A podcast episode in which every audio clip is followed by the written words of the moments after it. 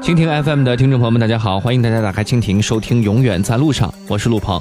如果您喜欢我的节目，可以在蜻蜓当中点击收藏，或者呢，在新浪微博当中，你也可以搜索主播陆鹏，加微的那个就是我了。在微博当中，你也可以分享你的旅游故事。今天我们要说的是一个非常神秘的国度——非洲。其实去非洲埃塞俄比亚旅游呢，很多人都会被莫西族人吸引，也就是我们所说的盘纯族。在这里居住着二十四个原生态原始部落种族。各个部落呢都保持着千百年来独特的一个生活方式，沿袭着他们各色的传统种族文化，仅存四千余人，以游牧为主，也会种些玉米和高粱。在莫西族，女孩到十岁的时候就要进行割唇制盘，用刀将下唇和牙龈之间切开，使之分离，然后呢，先放一个小盘子，把切开的口子撑开，随着年龄的增长，逐渐更换更大的盘子。嘴唇就会越撑越大，最大的嘴唇呢，能够翻到头上把脸包住。那么这到底是为什么呢？传说呢，莫西女人在下嘴唇上撑上一只陶制盘子，就是为了把自己变成丑八怪。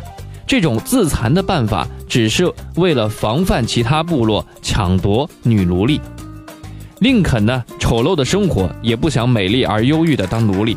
这酷似日本鬼子搞一些三光，本来挺俊俏的中国妇女不得不在脸蛋上抹上几把锅底灰。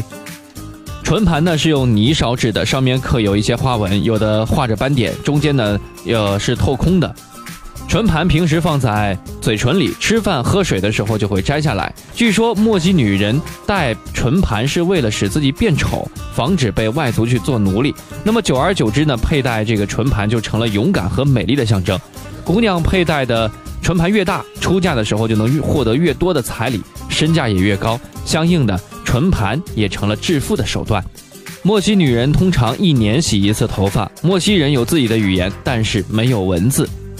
摘下唇盘后的样子呢？唇盘是活的，平时呢戴上，吃喝的时候呢就摘下来，跟一副假牙差不多。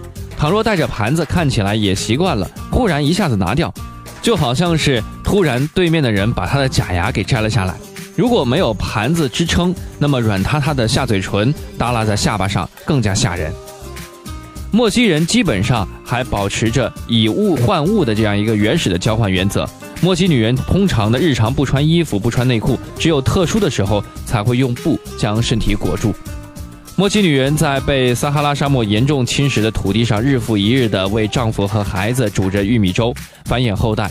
他们的生活如同这块土地一样荒芜且贫瘠，然而他们依旧固执地守护在自己的土地上，像对待丈夫般忠贞不渝。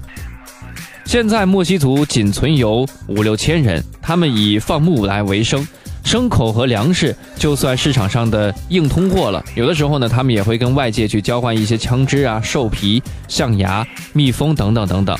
幸运的是，现代文明也在改变着这个地方。年轻女性很多已经不再割唇了，没有可怕的唇盘了，而是以巨大的耳盘来取而代之。